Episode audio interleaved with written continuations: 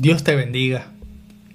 Cuando has estado en medio de una aflicción, o si ahora mismo estás pasando una serie de aflicciones, la última pregunta que nos viene a la mente es, ¿en qué me beneficia esto?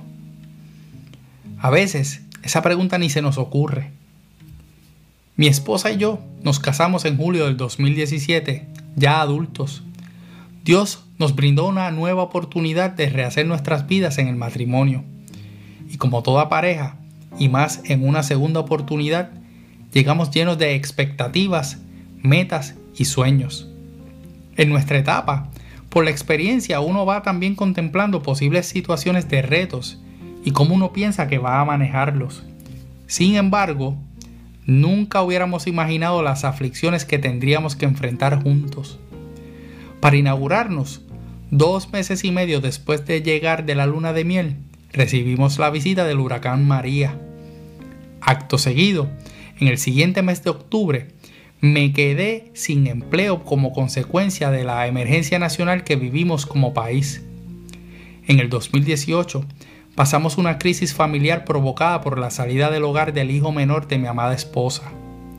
En el 2019, en el verano justo antes del momento histórico cuando el pueblo de Puerto Rico provocó la renuncia del gobernador, Vuelvo a quedarme desempleado, estando entonces cuatro meses sin trabajo. Ya en septiembre de ese mismo año, comienzo a trabajar en un lugar que, cuatro meses después, decide hacer una reorganización y vuelvo a quedarme sin empleo en enero del 2020. Y demás está hacer el recuento de eventos que hemos vivido como país y como planeta este año. Posiblemente tus aflicciones han sido mayores o distintas a las nuestras, pero en todas ellas hay un beneficio aunque en este momento no puedas verlo. Y ese beneficio es que Dios siempre se hace presente. Hay un diccionario bíblico conocido como Torres New Topical que menciona 15 beneficios en las aflicciones que podemos encontrar en la palabra. Hoy deseo compartirte nuestras experiencias en tres de ellos y cómo Dios se ha glorificado mostrando su fidelidad, su misericordia y su favor en estos tiempos.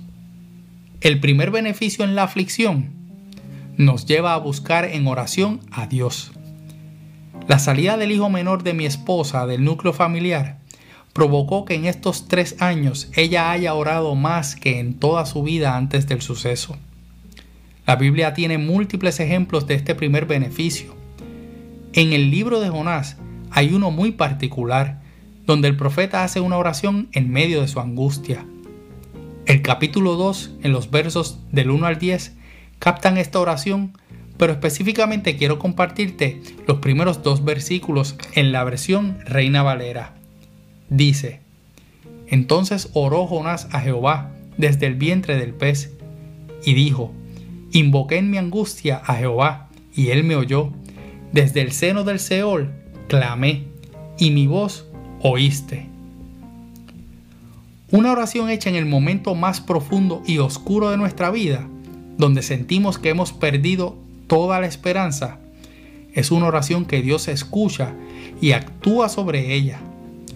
La acción que Dios vaya a tomar en respuesta a esta oración no la podemos controlar y siempre será desconocida para nosotros. Probablemente Jonás no esperaba que sería vomitado por el pez. Pero si esa fue la manera en la que Dios contestó su clamor, ¿quiénes somos para cuestionar cómo y cuándo nuestra petición será contestada? Solo asegúrate de que mientras llega ese momento en tu vida, puedas tener el discernimiento para conocer que tu contestación será provista y que con ella hagas la voluntad de Dios para tu vida. Pues siempre hay una parte que nos corresponde a nosotros de hacer cuando recibimos la contestación del Señor. Tenemos que obedecerle, servirle de portavoz de lo que Dios ha hecho, no importando cuál haya sido la contestación que recibiste. Recuerda que aunque no obtengas el resultado que esperas, tienes la voluntad de Dios hecha en ti, que siempre será buena, agradable y perfecta. Sus planes siempre son de bien para ti. Jeremías, en el capítulo 29, versículo 11, dice en la nueva traducción viviente, pues yo sé los planes que tengo para ustedes, dice el Señor. Son planes para lo bueno y no para lo malo, para darles futuro y una esperanza. El segundo beneficio en la aflicción exhibe el poder de la y la fidelidad de Dios. Desde el mes de enero estuve desempleado y al llegar el mes de marzo de este año y comenzar la cuarentena en Puerto Rico por consecuencia del COVID-19, mis esperanzas de encontrar un empleo nuevo se fueron desapareciendo. En ese tiempo, durante uno de los cultos de oración virtual que se transmiten los lunes en la noche de nuestra iglesia AMEC, fuimos retados por nuestro pastor rector a hacer una oración en fe, luego de que él compartiera un testimonio poderoso acerca de cómo le había llegado una bendición en un tiempo antes de casarse. Recuerdo que en la entrada de la madrugada, ya era martes, hice mi oración. Le dije al Señor de lo que había en mi corazón en ese momento, con todos los detalles. Creo que nunca había orado de una manera tan específica. Para mi sorpresa, semanas después de esta oración, Dios usó a un varón a quien no veía personalmente hacía 10 años para traer una noticia que traía esperanza a mi corazón y la posibilidad de que fuese entonces una petición contestada.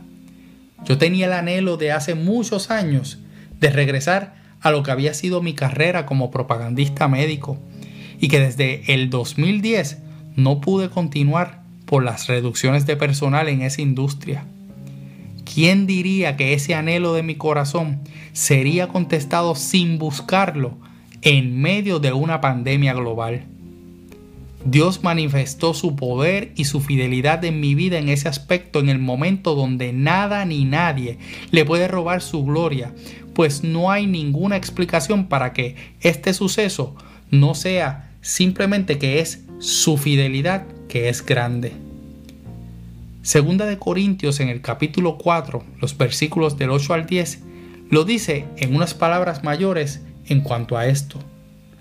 Estamos atribulados en todo, mas no angustiados, en apuros, mas no desesperados, perseguidos, mas no desamparados, derribados, mas no destruidos, llevando en el cuerpo siempre por todas las partes la muerte de Jesús para que también la vida de Jesús se manifieste en nuestros cuerpos. El tercer beneficio en la aflicción nos ayuda a avanzar el Evangelio. El apóstol Pablo en su carta a los filipenses en el capítulo 1 y verso 12 dice en la nueva versión internacional, Hermanos, quiero que sepan, en realidad, lo que me ha pasado ha contribuido al avance del Evangelio la realidad es que ni mi esposa ni yo podemos jamás pensar que hemos pasado aflicciones como las de Pablo y muchísimo menos que las de Cristo. Pero no se trata de comparar cuán grandes o pequeñas se pueden ver nuestras aflicciones cuando las miramos de frente a las otras personas. Es saber qué haremos con las que nos tocó vivir.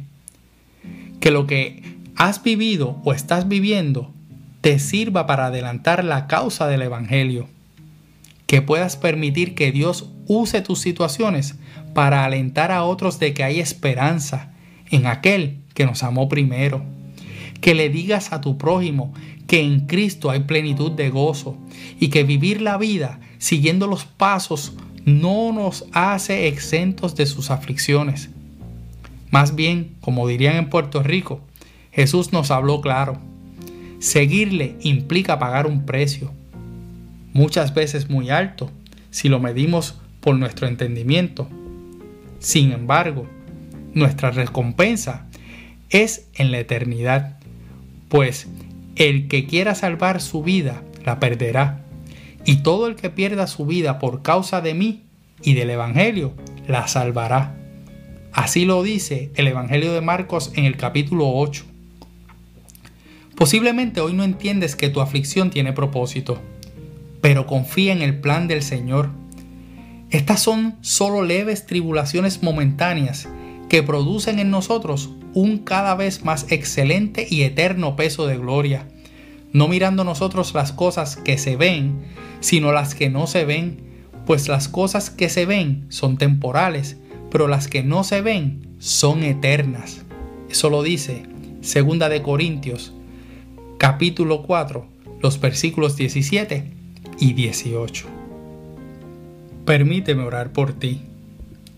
Señor, hoy te presento a mi hermana y hermano que comparte este tiempo conmigo.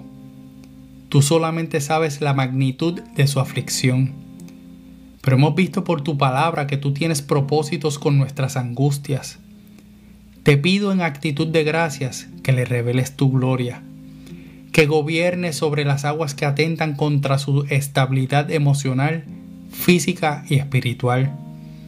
Que esta palabra que has puesto en mi corazón le revele que hay esperanza y que en tus planes siempre está que nos acerquemos a ti, para que así puedas exhibirnos tu poder y tu fidelidad en nuestras situaciones de mayor desesperación.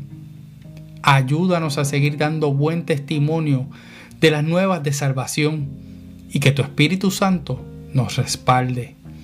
En el nombre de tu Hijo Cristo Jesús. Amén. Soy tu hermano y amigo José Molina y junto a mi hermosa esposa Sonia Riera servimos al Señor, a nuestra amada congregación como mujeres en la iglesia AMEC, Casa de Alabanza, cuyo pastor rector es Misraim Esquilín. Deseamos que Dios te bendiga.